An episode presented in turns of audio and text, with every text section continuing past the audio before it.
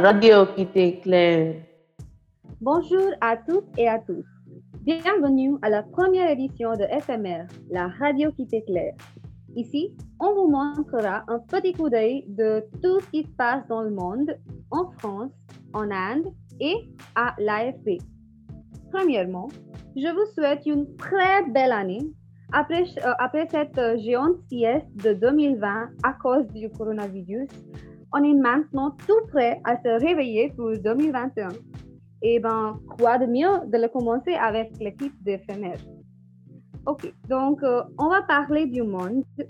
On a notre journaliste Suchitra à Washington. Allô Suchitra, comment ça va? Bonjour Priel, ça va bien, merci et toi? Oui, moi aussi, merci. Donc, euh, qu'est-ce qui se passe là-bas? Euh, ici, euh, le climat est un peu chaud euh, et c'est un peu effrayant parce que je suis la seule personne ici avec un masque. Et je suis à Washington, devant le Capitole, où l'investiture de Joe Biden se passera le 20 euh, janvier. France 24 a affirmé que la cérémonie est sous un état d'urgence et le FBI suspecte la violence. France 24 a précisé que le Pentagone avait autorisé le déploiement de jusqu'à 15 000 soldats pour la cérémonie. Le 6 janvier, on a vu un spectacle historique ici. Ce sont les murs que les partisans de Donald Trump ont grimpés avant d'envoyer ce bâtiment. New York Times a souligné que le discours de, de Trump a incité les manifestations. Le président sortant a dit You will never take back our country with weakness, c'est-à-dire vous ne reprendrez jamais notre pays avec la faiblesse. New York Times a rappelé que Trump avait questionné la légitimité des élections et ses partisans sont convaincus que les élections sont volées. Dans un article très intéressant, Washington Post a montré des images d'attaques similaires dans les autres pays, comme la Serbie, l'Arménie et le Burkina Faso. L'article évoque la question est-ce que la démocratie américaine, qui a plus de 244 ans, est vraiment exceptionnelle? Le Parisien a confirmé que Trump quittera la ville de Washington avant l'investiture de Joe Biden. Le 20 janvier, Biden deviendra la 46e président des États-Unis. Et finalement, sur Twitter, Lady Gaga a annoncé que pendant la cérémonie, elle chantera l'hymne national américain. Et je te rends l'antenne, Priel. Oh mon Dieu, ce sont des grandes choses là. Ok, maintenant, euh, j'invite notre propre monsieur opinion, c'est-à-dire Chirag. Alors, je ne suis pas d'accord avec ce que vous dites, mais je me battrai jusqu'à la mort pour que vous ayez le droit de le dire. Twitter, Facebook, Snapchat, Instagram. Dans BDM, la liste des plateformes qui ont suspendu le compte de Trump inclut Twitch, Discord, Shopify, Stripe et Reddit. Le journal 20 minutes nous montre que YouTube a décidé d'être sur la même ligne. Cette exclusion des réseaux sociaux qui a eu lieu la semaine dernière a ouvert un nouveau débat sur la toute-puissance des géants du numérique et bien sûr la liberté d'expression. Pour France 24, le fondateur de Twitter, Jacques Dorsey, admet que cette mesure était la bonne, mais a établi un précédent dangereux.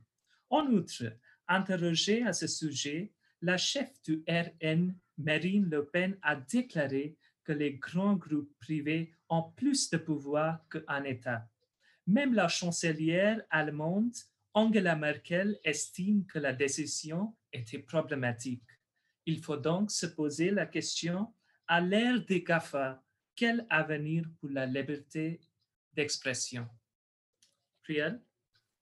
Euh, merci beaucoup, Chirag. Euh, maintenant, on visite la France. Il y a des nouvelles restrictions de couvre-feu à 18 heures.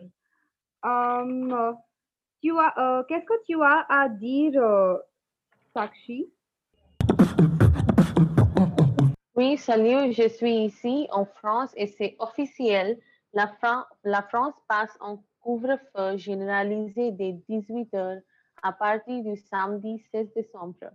Dans une conférence de presse, le Premier ministre Jean Castex a confirmé les rumeurs qui circulaient depuis plusieurs jours.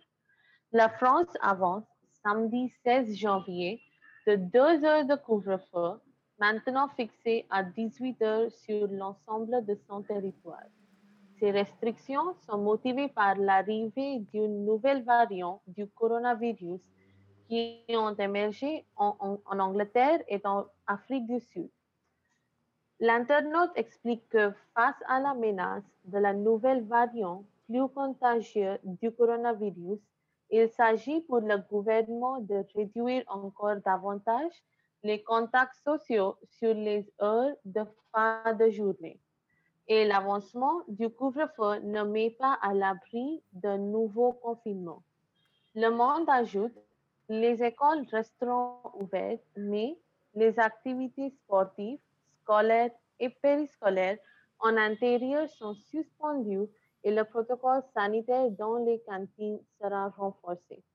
Dans un avis remis au gouvernement le 12 janvier et rendu public vendredi, le Conseil scientifique allait jusqu'à recommander une limitation des déplacements entre les régions, voire un confinement dans les, dans les endroits les plus à risque. Dans le détail, ce couvre-feu étendu des 18 heures reste soumis aux mêmes règles. Pour chaque déplacement, les Français devront remplir une attestation de déplacement.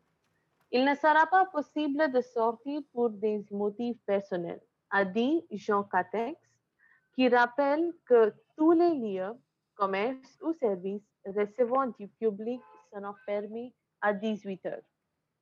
Je te passe la parole, Priya. Euh, merci beaucoup, Sakshi. Et euh, ensuite, on, essaie de comprendre pourquoi la France n'aime pas d'être vaccinée. Euh, tu peux nous déclarer un peu sur ce sujet pratique Merci bien, Priel. Euh, parlons de COVID-19, il ne faut pas oublier les vaccins. Euh, Courrier international explique bien la défiance des Européens contre la vaccination. La campagne de vaccination a été lancée le 26 euh, décembre dans, le, dans les pays de, de l'Union européenne. Maintenant, les vaccins fabriqués par Pfizer et la compagnie allemande BioNTech sont réservés pour les, les personnes âgées et pour les personnes, personnels soignants. Les doses seront euh, au reste de la population dans les prochains mois. Selon Libération, après Pfizer BioNTech, les doses du vaccin Moderna commencent, commencent à circuler dans l'Hexagone ajoutant un nouveau rouage à la machinerie logistique vaccinale française. Moins contraignant que son aîné, 50 000 doses du vaccin Moderna ont été envoyées vers quatre des régions les plus touchées par la pandémie. Malgré tout ce progrès, Courrier, Courrier international nous, nous introduit un nouveau problème.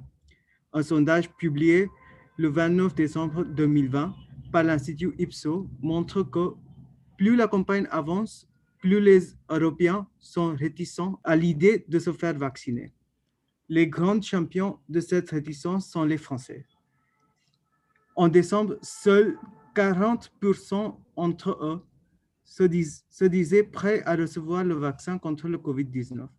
Après cette dégringolade, un autre sondage publié le 14 janvier par l'Institut Odaxa semblait montrer une inversion de cette tendance, puisque 56% des Français se disaient favorables à se faire vacciner. Passons au côté culturel. Aujourd'hui, je vous présente la série française Lupin, portée par l'acteur Omar Sy, un préféré de l'Hexagone. Cocorico, les, les premiers cinq épisodes euh, de Lupin sont mis en ligne sur Netflix depuis vendredi le 8 janvier la série a déjà atteint la première place du classement non seulement en France, mais aussi dans dix autres pays du monde. C'est quoi alors l'histoire? En 1995, un jeune Hassan Diop, le protagoniste joué par Omar Sy, est bouleversé par le mort de son père qui a été accusé d'un délit qu'il n'a pas commis.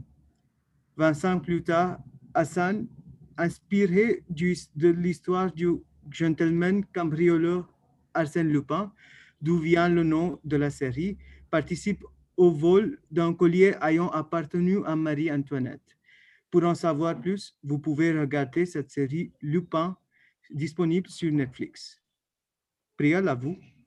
Euh, ah, c'est super. Hein? Euh, moi, je n'ai pas encore vu cette série, mais c'est mon plan pour la semaine qui, euh, qui vient. Mais j'ai une question. C'est qui Omar Sy? Omar Sy, qui va fêter ses 43 ans ce 20 janvier, est devenu l'une des personnalités préférées des Français. Longtemps connu en duo comique avec Fred Testo, grâce à leur spectacle sur scène, puis le SAV des émissions sur Canal+, Omar Sy vogue en solo au cinéma depuis 10 ans et sa filmographie électrique s'allonge année après année.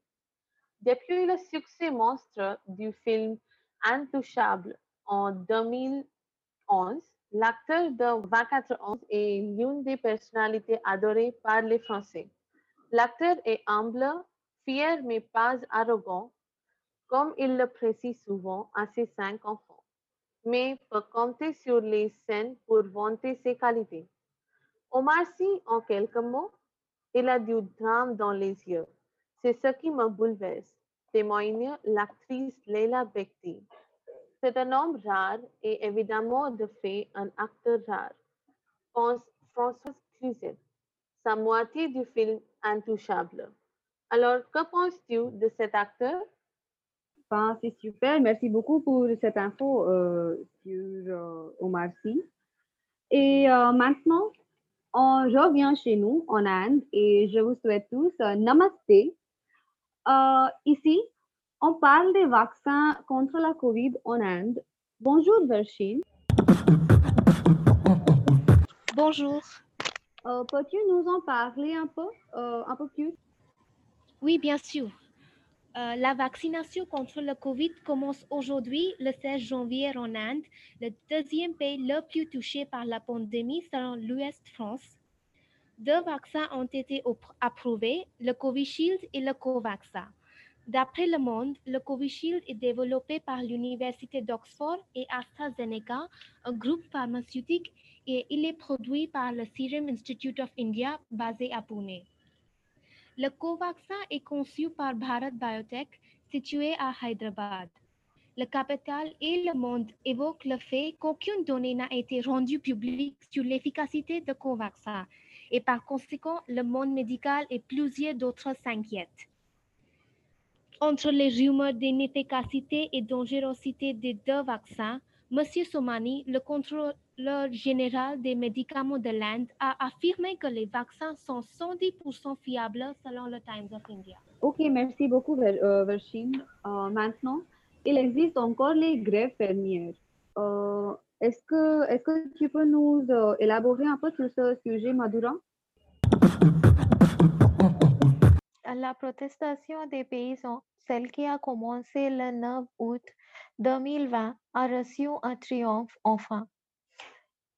La Cour suprême a finalement suspendu les trois nouvelles lois agricoles qui ont vraiment gêné les paysans vont perdre leur importance. Le BBC News constate qu'un milliard de paysans, y compris leurs femmes et leurs enfants, en subissant la pluie, la froide, la chaleur, ne voulait pas renoncer à la manifestation. Selon eux, la grève n'est pas une guerre car on ne lutte pas dans notre maison, dans notre pays. Ils, ils étaient là pour leurs droits, c'est tout. Vox remarque que les paysans ont campé autour de Delhi et ont enduré les épreuves pendant presque six mois et étaient obstinés à réaliser leur manifestation paisiblement. Le Times of India déclare que les paysans vont aborder avec le gouvernement encore une fois le 19 janvier 2021 pour terminer le discours. Quelles sont les news de l'AFB? La session winter a commencé et les cours finiront le 26 mars. Et en plus de super cadeaux pour cette nouvelle année, la magnifique web radio et le super magazine. Et maintenant, le point météo. Si vous êtes Mumbaiker, portez un chapeau pendant le jour parce qu'il fera euh, au maximum 31 degrés euh, pendant cette semaine. Et une veste à la nuit parce qu'il fera presque 21 degrés. Et ce, avec ce grand changement, je vous conseille de, euh, de prendre un café noir, peut-être un chocolat chaud et surtout le Chavanprash. Et c'est comment à Paris? La neige est attendue en Île-de-France qui pourrait tomber jusqu'à 5 cm le 16 janvier. La police a appelé les franciliens à faire preuve de vigilance face au risque du verglas. Dès dimanche, le soleil réapparaîtra, la température haussera jusqu'à 8 degrés qui devrait effacer toute trace de neige. Et voilà, c'est la fin de, de, de la partie d'actu. Et maintenant, on apprend la manière ludique pour s'amuser un peu avec euh, le. Et euh, est-ce que tu peux nous le raconter? Merci, Priel. Alors, le langue. La mère de mon frère a parlé à son partenaire, mon père, d'une émission extraordinaire depuis la Deuxième Guerre pour avoir le caractère écouté en plein air, la chaîne FMR. Oui, c'était super. Euh, et voilà, euh, avec euh, ce virlang, on, on termine euh, notre émission ici. Je, vous dis merci euh, à nos auditeurs et euh, vous pouvez rester en contact avec nous euh, en écrivant sur le mail afb.radio@afindia.org. À la semaine prochaine alors.